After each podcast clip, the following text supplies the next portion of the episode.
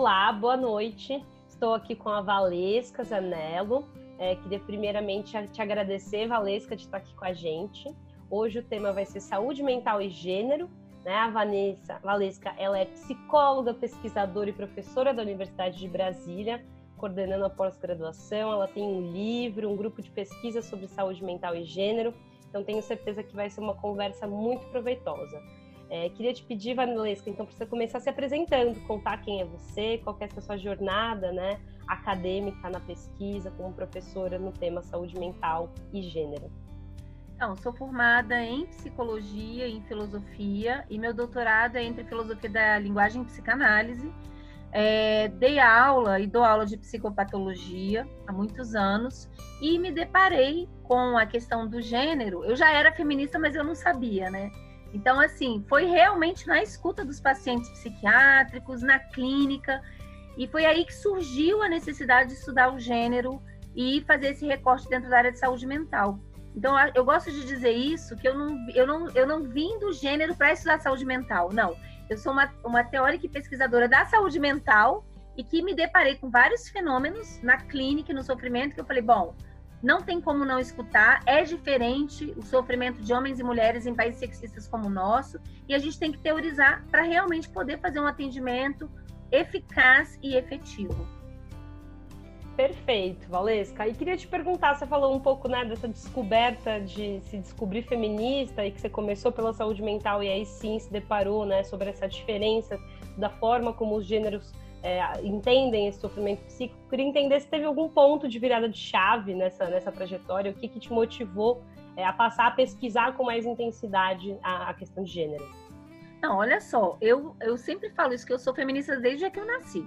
Então, assim, eu tretava desde pequenininha. Por que a mulher não pode? Por que isso, que aquilo?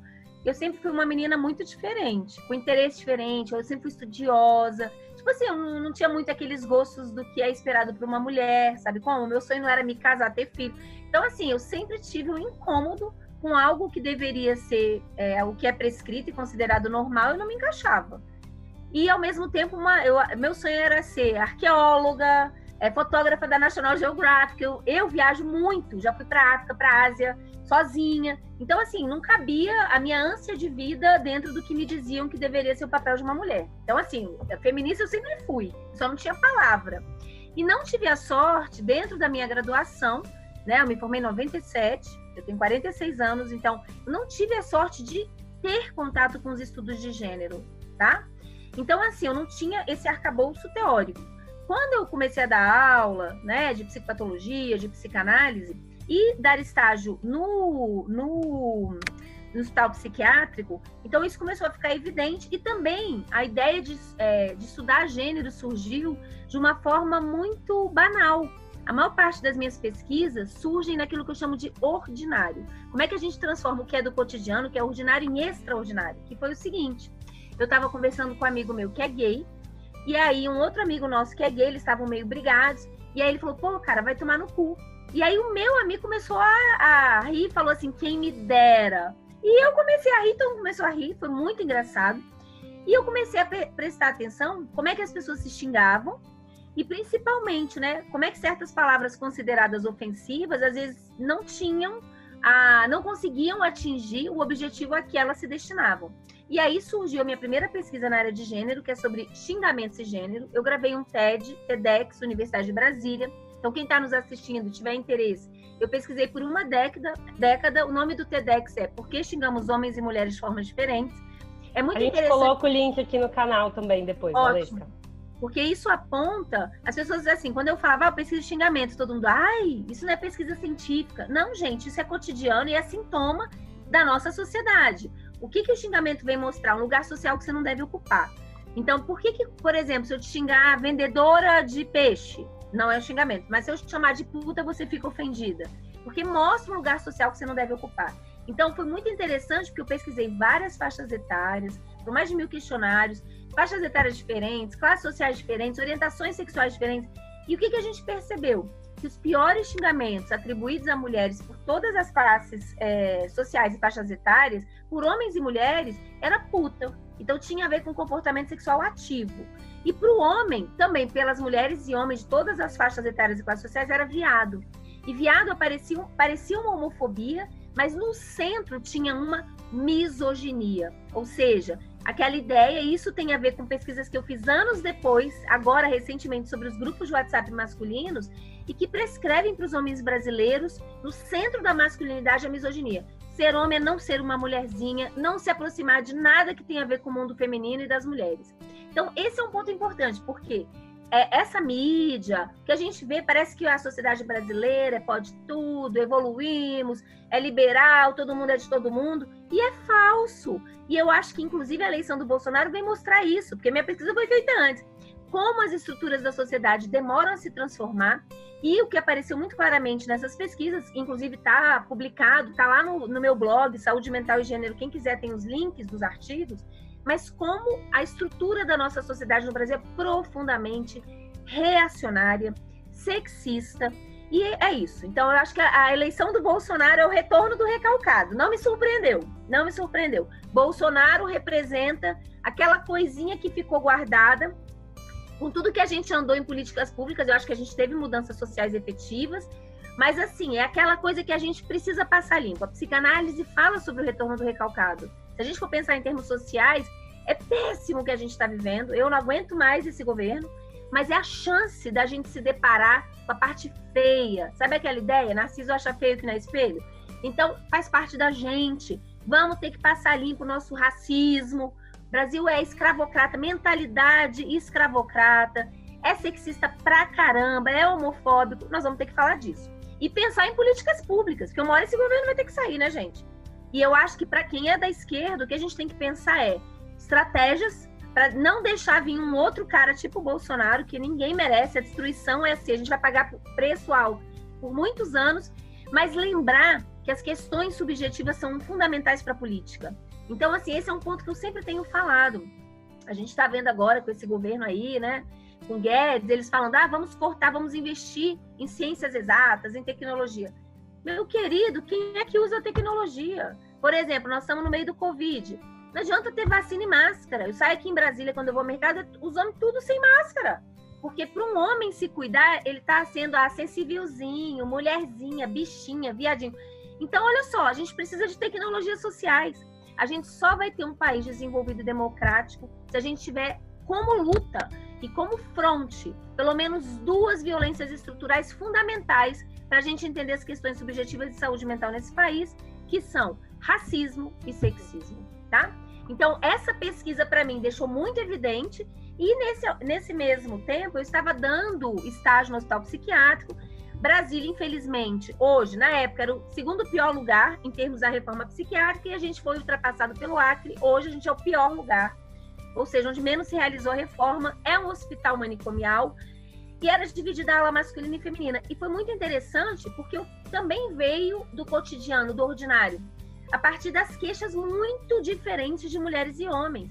Então, as mulheres tinham é, uma posição mais de queixume, e muita queixa relacionada ao amor. Aquele filho da puta me traiu, ele pega o meu dinheiro, a minha aposentadoria gasta com outra. E, e os homens? Os homens, a quebra era principalmente através do delírio. Então, o que, que acontece no delírio? A gente tem uma inflação do eu. Já é algo muito mais protegido do que a queixa, tá? Então, tinha um delírio sempre de grandeza e relacionado à riqueza, fama e às questões sexuais. Então, ele, ele era o fodedor, tinha 40 mulheres, Aí eu perguntava, mas como é que você dá conta de 40? Ele, tendão aqui é duro. Ou, sou namorado da Angélica e traio com a Kelly Key. Então, cara, assim, só isso, ele é o fodástico. E também sou rico. Ele chegava assim, e aí, professora, passou lá no Itaú, pegou meus dois milhões que eu te dei? Com as mulheres, o que me chamou a atenção é que, até no delírio, elas não se empoderavam nelas mesmas. Mas elas se empoderavam assim, do tipo, tinha uma mulher que dizia assim, sabe quem é meu namorado? Eu chegava lá, tava com a foto. Aí ela tava com a foto no coração e me mostrava era o Brad Pitt. Ela, Brad, Pitt, Obama, Bush. Tipo assim, botava um monte de sobrenomes de caras famosíssimos. Então, assim, o, o namorado dela era um pica da galáxia. Então não era ela que era poderosa, ela era desejada por um homem fodástico. Então aí começou a surgir várias coisas e várias categorias que eu fui criando e que desaguaram no livro que eu escrevi em 2018, que é esse livro aqui, saúde mental, gênero e dispositivos, que a gente vai falar dele também. Então, assim, só para dizer que as categorias desse livro são fruto de 13 anos de pesquisa, 20 anos de escuta clínica, e é isso, eu criei categorias analíticas para a gente entender vários fenômenos subjetivos, não só do que a gente é, ortodoxamente chama de saúde mental, que é a coisa do CAPS, não. Nós estamos pensando no cotidiano, pensando inclusive outras políticas públicas que a gente não pensa para a saúde mental. Por exemplo, como construir creche é intervenção na saúde mental das mulheres. Então, quando você entende o dispositivo materno, que eu vou explicar daqui a pouco, isso vai ficando claro. A gente precisa ampliar o conceito de saúde mental. Saúde mental não é oposto de doença mental. Saúde mental, isso tem sido discutido fora do Brasil, Canadá eu tive lá ano passado, tem a ver com a ideia de bem viver.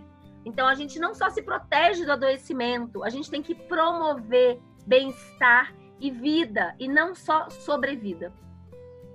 Perfeito, Valesca. Nossa, acho que você abordou muitos dos temas que eu tinha aqui para falar com você. Então, vou te pedir para contar um pouquinho sobre é, essas categorias, esses dispositivos do livro e também para depois compartilhar comigo aqui o link para a compra do livro e, e, conhecer um pouquinho mais do seu blog. Eu coloco aqui na descrição do canal. Né? Então, como ela comentou aqui, a Valesca, em 2018, ela lançou o livro. Né, saúde mental e gênero, olhando aí para a cultura e construção de subjetividades.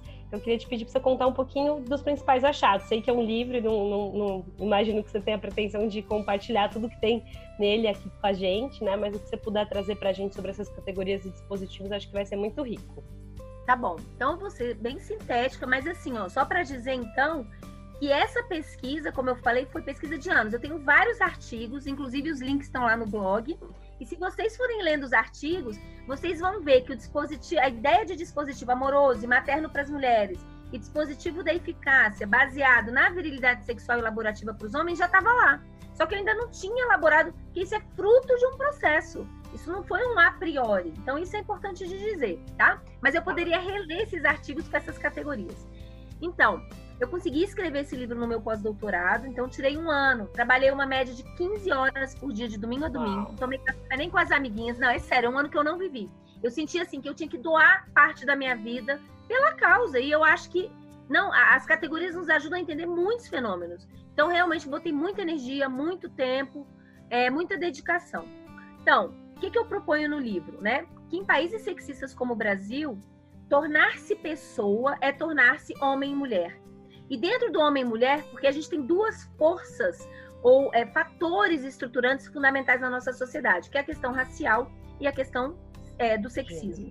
Então, tem a ver com tornar-se mulher branca ou negra, e aí a gente tem que pensar o colorismo. Eu sei que tem uma discussão enorme aí nos movimentos negros sobre a questão do colorismo, que muitas vezes a branquitude tenta se aproximar, é, apropriar do colorismo para transformar, para quebrar o movimento de quem é mais branco, quem só que do ponto de vista subjetivo isso faz diferença, porque o racismo que a gente tem no Brasil é um racismo fenotípico. Então, quanto mais preta a pele, quanto mais traços negroides, maior o racismo que essa mulher enfrenta ou esse homem. Então, a gente vai ver que isso tem efeitos subjetivos diferentes. Já uma pessoa que tem maior proximidade com a branquitude, ela vai enfrentar outras questões subjetivas, que pra gente da psicologia é importante. Então, assim, às vezes ela não vai sofrer aquele racismo, mas ela vai sofrer um limbo identitário, porque ela, ela é aceita na casa dos brancos, mas ela é relembrada quando interessa que ela não é branca suficiente. Então, são questões diferentes. Do ponto de vista subjetivo, então, a ideia de colorismo nos ampara e é importante. E para os homens, a mesma coisa, tornar-se pessoa, porque a gente não nasce homem, a gente se torna homem, como se torna mulher de uma certa forma, numa certa cultura. Isso é muito evidente para quem já teve experiências fora do Brasil. Tipo, eu, ano passado no Canadá, é outra forma de funcionar, tá? Aqui no Brasil, para quem está nos ouvindo e fica, ai, gênero, eu pergunto a você, mulher, quando você sai de casa à noite, a primeira coisa que você se preocupa é com o estupro. A roupa que você vai, se você vai pegar Uber, não vai, como é que vai ser? Às vezes a gente deixa de sair. No Brasil, tipo, você, você olha para é... trás, e vê uma mulher, você fica mais tranquila. Quando Alívio. você vê um homem, sai correndo. Então, assim, olha, eu sou de uma classe favorecida, eu sou de classe média, eu já fui estuprada quase duas vezes. Então, assim, o Brasil é um país muito. Gente, a gente tem 180 estupros por dia. Lembrando, então, que no Brasil você é mulherificado o tempo inteiro. Então, por exemplo, Bárbara, você entra numa loja e o cara, ai, hoje você tá com sorte, promoção, mulher bonita não paga. Ou se você for uma mulher considerada feia, também vai sofrer. Nossa, você vai ouvir outro cara falando, ó, oh, baranga. O tempo inteiro você é lembrada que você é mulher tá? Então, a mulherificação é um processo contínuo, tem a ver com gênero, tem a ver com ideais, com valores. Bom, dito isso, quais são os processos subjetivos, os caminhos privilegiados de subjetivação privilegiados, né? São preferenciais nesse momento histórico. Para as mulheres, o dispositivo amoroso e materno, e para os homens, o dispositivo da eficácia. Eu vou ser sucinta, quem tiver interesse, eu tô com um canal no YouTube que eu criei nesta pandemia, me obrigou a ir para a internet. E tem lá, eu fiz um mini curso sobre o livro, são quatro lives, e leio o livro também, que o livro está numa, numa linguagem muito acessível. Fiz questão escrever de um jeito que não precisa ser psicólogo. O que, que significa o dispositivo amoroso para as mulheres? Quer dizer que a gente aprende uma forma de amar que é identitária. Então, nós mulheres nos subjetivamos na relação com a gente mesma, mediada pelo olhar de um homem que nos escolhe e nos deseja. Então, assim, esse é um ponto importante. O amor é identitário. Tá? E a, a, a, metáfora que eu criei é que as mulheres se subjetivam na prateleira do amor. Essa prateleira é profundamente perversa, porque ela é marcada por um ideal estético que se construiu historicamente no Brasil do século passado para cá, começo do século, que foi o processo de urbanização e industrialização do país. Então, século XIX nascer bonita ou feia, e esse bonito ou feia mudo, esse ideal, era uma questão de sorte estética. A partir de então, passou a ser um dever ético. O que se vende é que você não é bonito o suficiente porque você não se esforça. Então você pode ser a mulher mais maravilhosa e fodástica e poderosa. A Dilma. Ao invés de falarem da Dilma, o que, que falavam dela? Da roupa dela, entendeu? Da maquiagem. Ou seja, isso vai ser algo que vai ser interpelado em todas, independente de direita ou esquerda, tá bom? Esse ideal, ele é branco, louro, magro e jovem. Quanto mais distante desse ideal, pior o seu lugar na prateleira e maior a construção do preterimento afetivo de homens brancos e negros em relação a elas. Quer dizer que se você é negra e as negras estão no pior lugar, você vai ser vista provavelmente só sob a ótica da objetificação sexual. Eu estou agora é, lendo entrevistas, estou escrevendo um artigo com mulheres negras. Gente, é horrível, porque é um pedaço de carne. Mas olha só, mulheres obesas, eu estava fazendo uma pesquisa agora com mulheres obesas que buscavam a cirurgia bariátrica, a descrição parecida. Então, assim, serve para fuder mas assim, é de madrugada que vai na casa, não assume, sempre tem uma desculpa que não quer namorar e logo depois aparece namorando outra mulher. Então, esse é um ponto importante. Quem está no pior lugar são as negras. Eu acho que no pior são as negras, mas também mulheres gordas, mulheres velhas, mulheres indígenas, mulheres com deficiência. Mas aí, vamos supor que você é Gisele Bint. Ah, estou feliz na prateleira. Não, a prateleira é péssima para todas. Se, se, se as deusas quiserem, você vai viver muito, vai envelhecer você pode ter um acidente, você pode engordar. Então, a prateleira ela é boa para os homens, porque eles são eleitos como avaliadores físico e moral das mulheres. Então, mesmo mais perebado, perebado, e aí em qualquer esfera, não estou falando só perebado físico, aquele, é, o Guedes falando da mulher do Macron, né? Um perebado falando da mulher, não tem espelho, né, a criatura. Mas assim, qualquer um, Bruno feminicida, né, recebendo milhões de cartas, homens lucram com o dispositivo amoroso. E o botão que nos deixa vulnerável é ser escolhida. Então passa aqui um cara, eu acho ele, ai, cara, hum, podre. Aí ele fala: Ei, Valesca, olha aqui, trouxe para você esse bombom. Eu, ai, ele é fofo. As mulheres se apaixonam pelo encantamento que elas são capazes de despertar no homem. Por quê? Porque a nossa autoestima não é mediada pelo olhar de um homem que, que nos escolha. Então, quando não tem nenhum homem me desejando, eu fico, meu Deus, tem algum problema comigo. Tô velha, tô feia, tô acabada, tô gorda. Eu nunca atendi uma mulher que não sofresse pelo amor, mesmo quando elas estão sozinhas. Porque elas começam a problematizar e a autoestima vai lá para baixo. Se eu preciso do outro me escolher para minha autoestima ficar boa, gente, é o desempoderamento total, é a vulnerabilização e é a inflação de poder do homem. Mesmo mais perebado, perebado vai se achar no direito de te julgar quem está aí nos assistindo. Você tá hoje, você é linda, amanhã você é uma baranga, gorda, mesmo que ele tenha pança de chope enorme, tá bom? Então, esse é um ponto importante. As relações é, heterossexuais no Brasil são assimétricas. Isso quer dizer que a gente investe 100 e recebe 10. E quem de nós recebe 15, a gente fala que mulher de sorte. O cara dá presente no aniversário que ela gosta, quer dizer, ele presta atenção em você. Nossa, ele faz as tarefas em casa. Isso mostra o quanto que a gente é mal acostumada no sentido ruim. Né? Eu até brinco, às vezes, gente, se é mulher heterossexual e tem relação abusiva no Brasil, é quase pleonasmo. Muito difícil achar uma mulher hétero que nunca teve relação abusiva porque os homens estão muito adoecidos. A gente tem uma masculinidade profundamente adoecida e que hoje eu considero um problema de saúde pública. O Covid só está provando isso, tanto em termos de violência, que é quem mata no Brasil, mulheres, homens e eles mesmos, quanto na questão aí, por exemplo, do, do mínimo cuidado consigo e com a saúde alheia, tá? Legal, eu é, só, só para te pedir, se possível, era uma das perguntas que eu ia te fazer, né? Como essa cultura machista, sexista, ela também coloca um desafio para o homem, né? Porque às vezes é fácil entender o lado, é fácil para quem já percorreu alguma trajetória de entender que, né, o que é o feminismo, ler sobre, conversar com mulheres, mas o que, que se coloca para o homem? Então você falou dessa masculinidade ah, tóxica, né? Sim, não, eu vou chegar lá. Eu não gosto Legal. nem de masculinidade tóxica, tá? Porque parece que existe uma masculinidade saudável. Sim. Então, assim, não, a gente tá, a gente tá com a masculinidade adoecida. E ela parece que tem um tóxico e um não tóxico. Tá, então, a gente legal. tem valores que estão mediando as masculinidades no Brasil que estão profundamente adoecidas e misóginas. Eu vou chegar lá. Bom, mas só para chamar a atenção que subverter a orientação sexual não subverte o dispositivo de gênero. Então, o dispositivo amoroso é muito presente no meio lésbico. Não vou ter tempo de falar isso aqui. Quem tiver depois interesse, via live, lê o livro, tá bom?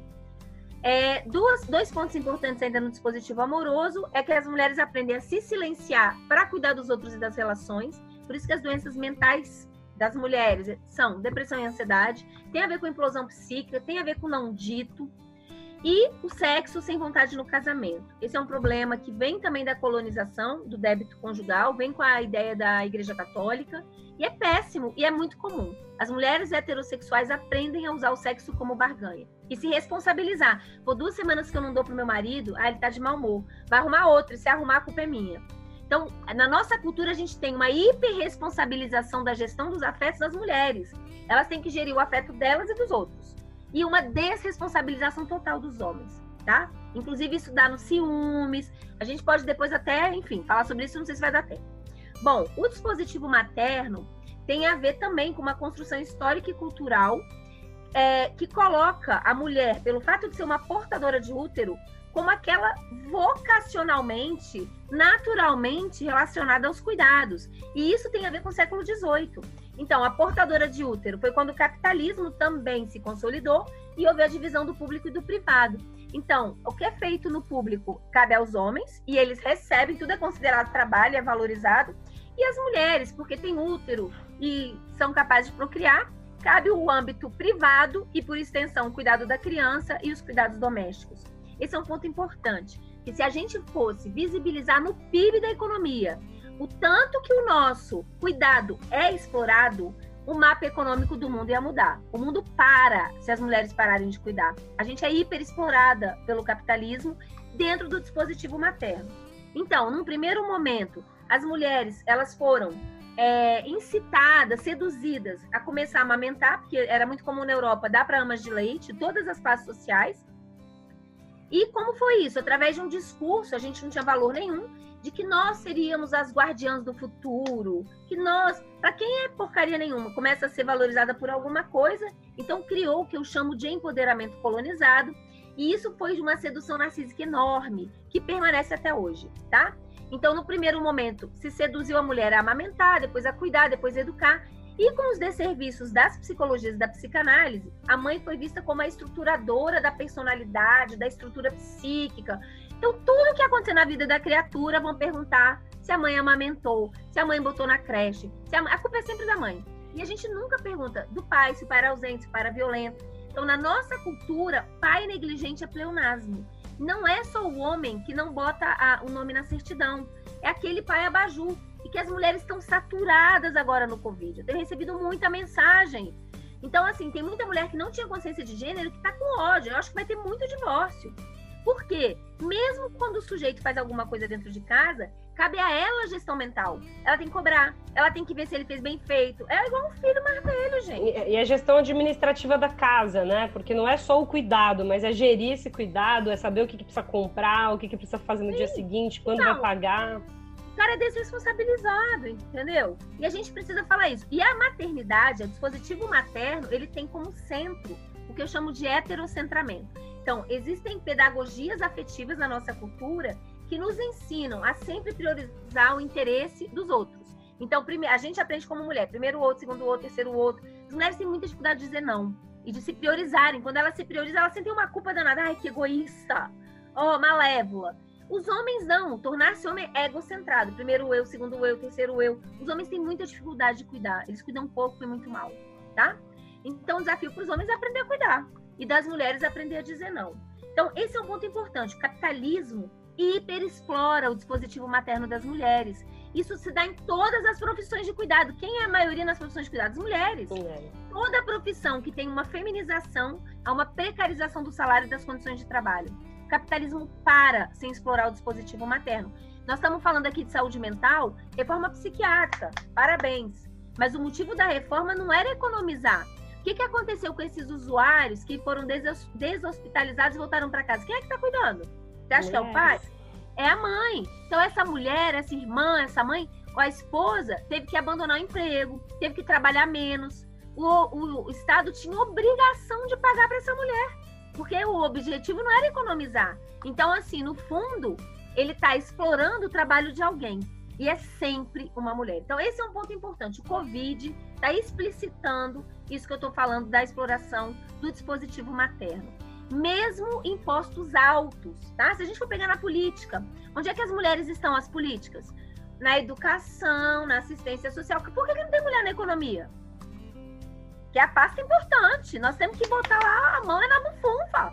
Definir onde vai ser gasta a grana você tá entendendo? Então, esse é um ponto importante, muito importante, tá? A, essa questão do dispositivo materno é crucial para o capitalismo. E a gente precisa pensar em políticas para desonerar psiquicamente, energeticamente as mulheres. Por exemplo, a construção de creche. Isso aí é um dever do Estado e é um direito das humanas. Eu acho que a gente tem que começar a falar de direitos humanos e das humanas. Porque quando fala de direitos humanos é muito geral, e em geral nós, pelo fato de sermos subjetivadas no dispositivo materno, a gente tem uma dificuldade de se colocar no holofote. Isso acontece até no movimento feminista.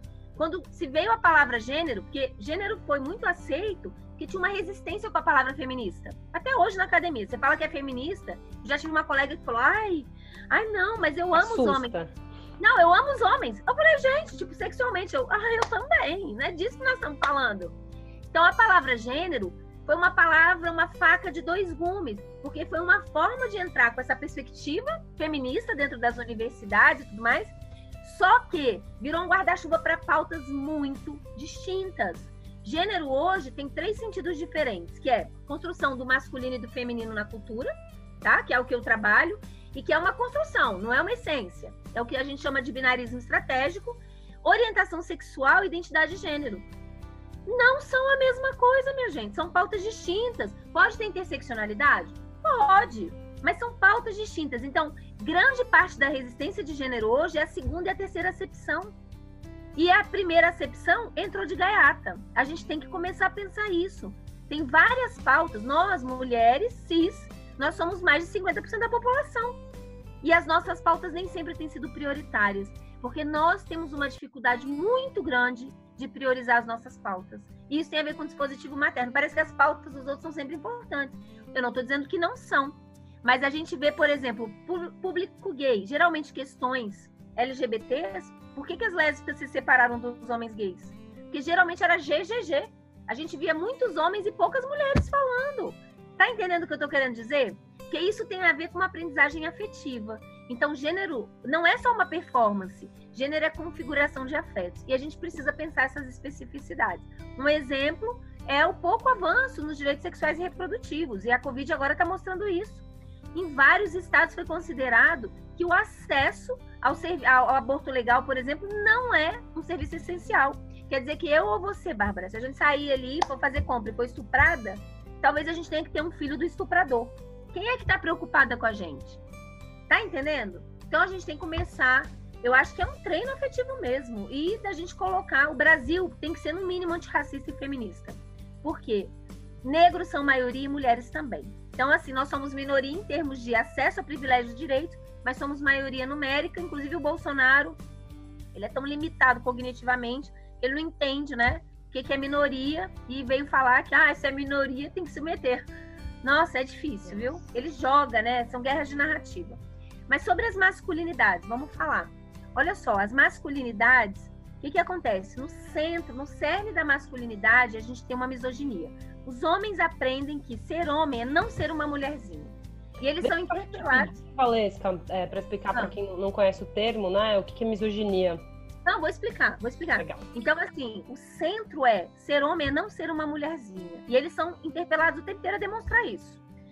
Como? Embrutecendo a relação com o próprio corpo, com os afetos, com as mulheres e com outros homens, tá? Mas o que que confunde isso? O próprio Bolsonaro foi xingado de misógino. E aí ele contou, não sei se foi numa live, nem me lembro, mas é tanta notícia que é difícil guardar. E ele falou que foi buscar no dicionário que era misoginia. E aí ele falou: gente, só me falta essa agora. Esse povo de esquerda me chamando de misógino. E eu fui ver a repúdio a mulher, logo eu, tipo, macho man. Eu amo mulher, tipo, fuder mulher. Gente, pelo amor das deusas. Limitação minha... cognitiva grave. ah, é mau caratismo mesmo, não quer entender, né? Eu acho que tem uma parte que é limitação e tem uma parte de não é, ser interessante sim. Sim.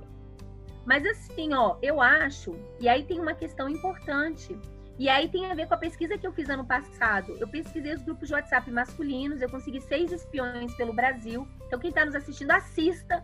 Que esse trabalho, gente, eu tive que ter estômago. Não sei se você assistiu, Bárbara. Não, mas eu vi no seu Facebook assista. a divulgação.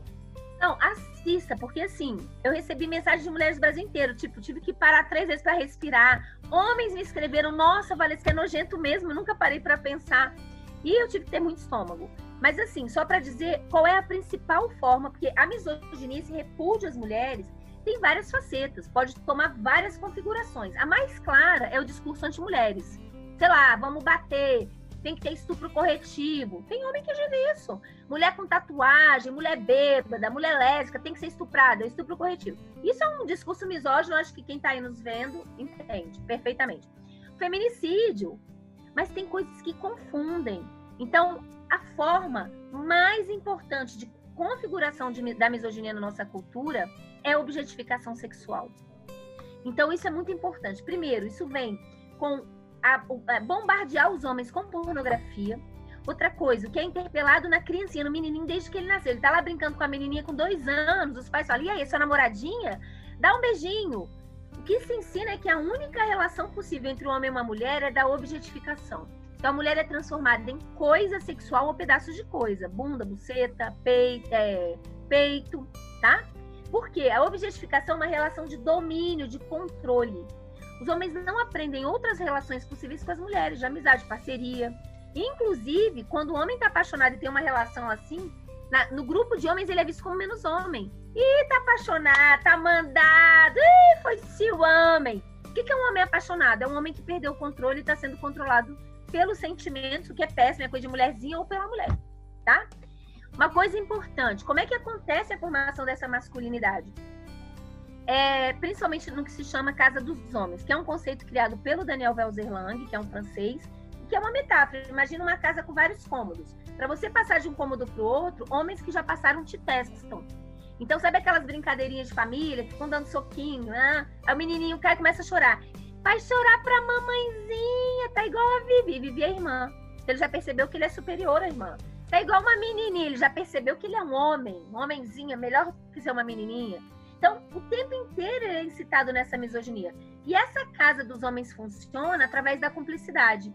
O que, que isso quer dizer? Quer dizer que o principal silêncio, o silêncio das mulheres tem a ver com cuidar dos outros e das relações. Deixar os outros bem, a relação boa, mesmo que ela se dane. Os homens não. E foi por isso que eu não gostei do documentário Silêncio dos Homens. Porque falou só assim, ah, o homem não, não chora, ah, o homem sofre, é o homem. Eu achei meio mimimi, pra falar bem da verdade, porque não falou do principal silêncio, que é o silêncio do privilégio, que é o silêncio da cumplicidade.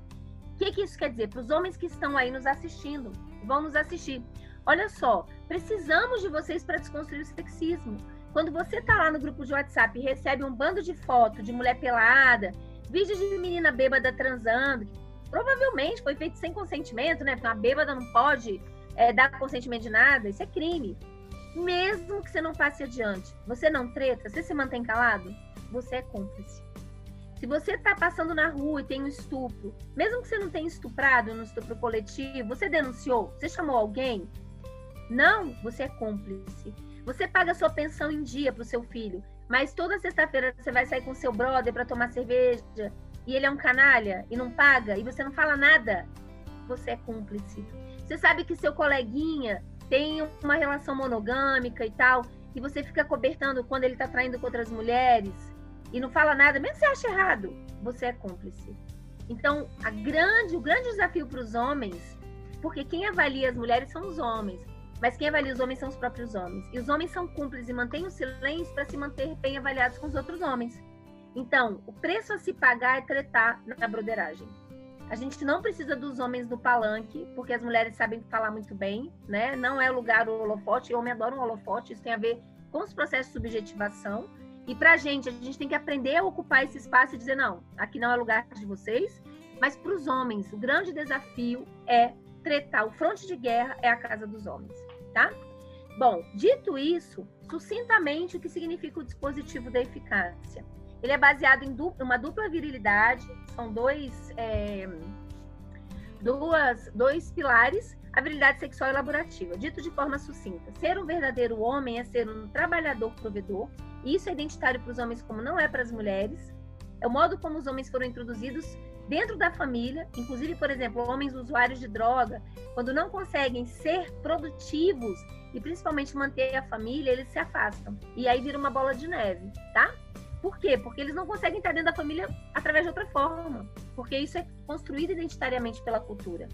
E, em termos da virilidade sexual, é ser um comedor, um fodedor ativo. Dentro da virilidade laborativa, talvez não dê tempo, mas eu quero só destacar, historicamente, todo mundo sabe disso, o Brasil foi o país que teve por maior número de anos a escravização da população negra trazida das nações africanas, com quase 400 anos. Foi o último país a abolir a escravidão mas a mentalidade é escravocrata. E eu estou dizendo isso porque a gente teve um processo né, de abolição que foi horrível, não teve reparação histórica, não teve nenhum tipo de projeto de inserção social. E isso quer dizer que os homens negros ficaram em péssimas condições. É, e hoje, né, quem menos entra, por exemplo, nas universidades, em cotas, são os homens negros. Isso afeta diretamente a saúde mental do homem negro. O que sobra para o homem negro dentro da casa dos homens marcadas pela branqui, marcada pela branquitude, a virilidade sexual. Então, assim, se exalta, lá vem o negão, cheio de paixão, é o fodedor, come todo mundo, a branca, a ruiva, a loura, a baixa, a alta. Né? E na casa dos homens, lá nos grupos de WhatsApp, é muito claro. Tem pontuação, se a mulher é anã, se é milf. Eu descobri que eu sou milf, quem tem mais de 40 anos, né? Mother, I would like to fuck. Tem notas diferentes. Então, assim, muitos homens negros compram esse discurso como forma de empoderamento colonizado. Mas, no fundo, é uma tentativa de reconhecimento pelo ideal da masculinidade hegemônica na branquitude, mas é profundamente racista, tá? Por quê? Porque animaliza o homem negro, não reconhece a intelectualidade, qualquer outra coisa, ele é um garanhão, ele é um bicho fodedor, tá? E a virilidade sexual, ela é baseada numa dupla injunção, que é feche o cu e foda. Nunca vi também, nunca atendi um homem que não tivesse preocupação com uma das duas coisas ou as duas. Se algum dia ele teve um prazer no cu, tipo, ah, então não sou homem. Existe todo um tabu, não vai dar tempo da gente falar, mas leia um livro, tem uma parte só sobre a filosofia do cu, é bem interessante. Eu nem conhecia, antes de eu, conheci, antes de eu começar o livro, eu nem conhecia essa área, mas é bem legal. legal. É, e, e a ideia também do foda, né? Que tem a ver com essa questão da habilidade sexual, como eu falei, a preocupação com pênis. A gente é o segundo país que mais consome Cialis. Então, assim, aqui não basta só ter um bom desempenho, tem que ter a excelência. Nunca é bom o suficiente. No fundo, muitos homens transam com o desempenho deles. A mulher é só uma coadjuvante ali, tá? Porque a sexualidade é identitária para os homens como não é para as mulheres. E as metáforas da habilidade sexual são quantitativas. Quantas ele comeu, quanto tempo dentro. Isso faz com que muitos homens consumam Viagra Cialis mesmo com os efeitos colaterais. Eu tinha um paciente que ele dizia isso: eu prefiro ser um morto de pau duro do que um vivo broxa. Porque para um homem ter um problema de ereção é deixar de ser homem. Então isso é identitário e é cultural. Então, dito isso, a gente tem que pensar nessas questões, porque o gatilho que vai fazer uma pessoa quebrar psiquicamente tem a ver com esses dispositivos. A gente não sofre aleatoriamente e não expressa o sofrimento de forma aleatória. A gente sofre por questões que nos tocam nos nossos pontos, gatilhos identitários, isso tem a ver com os dispositivos, e a gente também expressa o sofrimento de forma agendrada.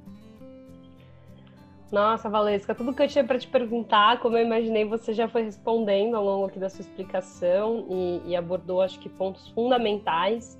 É, se você tiver mais minutinhos, queria te fazer uma pergunta final né, olhando para soluções disso. Claro que eu acho que quando a gente olha para a desconstrução de toda essa cultura sexista, misógina, né, acho que tem muitos, muitos, muitas formas de abordar e, claro, isso tem que passar pelo setor público, mas queria te fazer uma pergunta focada no indivíduo, né? O que, que a gente pode começar a fazer a partir de hoje, cada um de nós aqui que está te, te assistindo, para rumo a essa desconstrução sexista, né? E para que a gente possa ter, como você falou no início, né, uma promoção da saúde mental, entendendo a saúde mental não só como um adoecimento psíquico, mas como esse bem viver.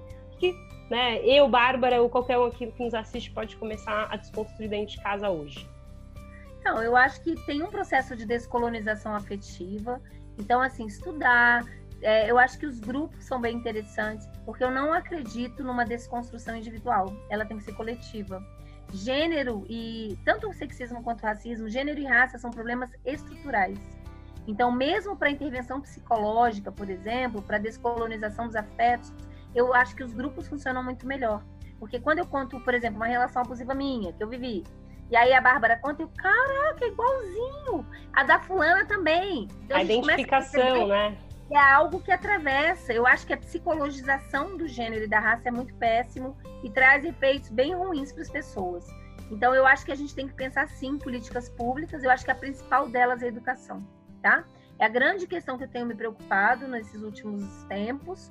E eu acho que é da onde vai vir a mudança. Não é à toa que esse desgoverno tem atacado tanto qualquer tentativa de politização das questões da educação a despolitização da educação é uma forma de política e é a pior de todas. É aquela que quer manter a sociedade como está. Se a gente tivesse uma sociedade ótima, estava bem. Mas a nossa sociedade é profundamente violenta, marcada por desigualdades que estão muito evidentes agora com o Covid. O Covid não trouxe problemas, evidenciou como o nosso país é problemático e a gente tem fissuras que precisam ser resolvidas de classe, de desigualdade econômica e social, de questões raciais e de questões sexistas. Então, eu acho que a gente tem que pensar assim em políticas públicas. Se você for me perguntar, a primeira delas é a educação, tá?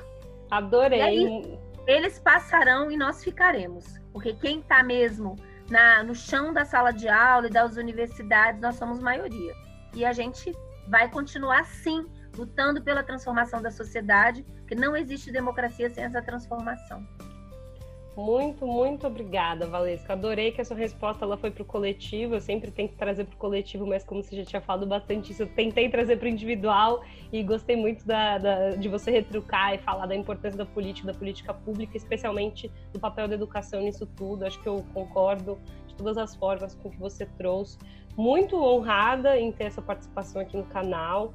É, vou divulgar muito para todos os amigos psicólogas, psiquiatras, todo mundo que vem acompanhando o canal. A, a ideia desse canal não é entrevistar só especialistas, mas sim discutir também com familiares, pessoas que sofrem com transtornos mentais, com algum adoecimento psíquico. Então, é, acho que o seu vídeo ele extrapola, né? Só, só o assunto gênero ele está tocando ao decorrer desses dispositivos que você foi trazendo, acho que toca é, a gente de uma forma de vários lugares da vida, que eu acho que isso é importante, porque se hoje a gente entende que a saúde mental muitas vezes ela é um tabu porque ela é entendida como um problema público, é, como um problema privado, doméstico. Se tem alguém dentro de casa com uma questão, ninguém fala. Mas no final das contas, ela é um problema de saúde coletiva, né? E todas as questões que você trouxe, eu acho que tocam cada um de uma forma porque está muito no cotidiano. Então agradeço enormemente, Valesca. É, vou colocar todos os links e divulgar o seu trabalho, que é muito incrível. Tinha mais um monte de pergunta para te fazer, mas eu acho que é, a proposta aqui é que sejam vídeos que também não se, se alonguem tanto para caber aí na vida de cada um, tá bom? Muito tá obrigada. Bom, foi um prazer, tá bom? Um prazer foi meu. Obrigada. Beijo tchau, tchau. tchau.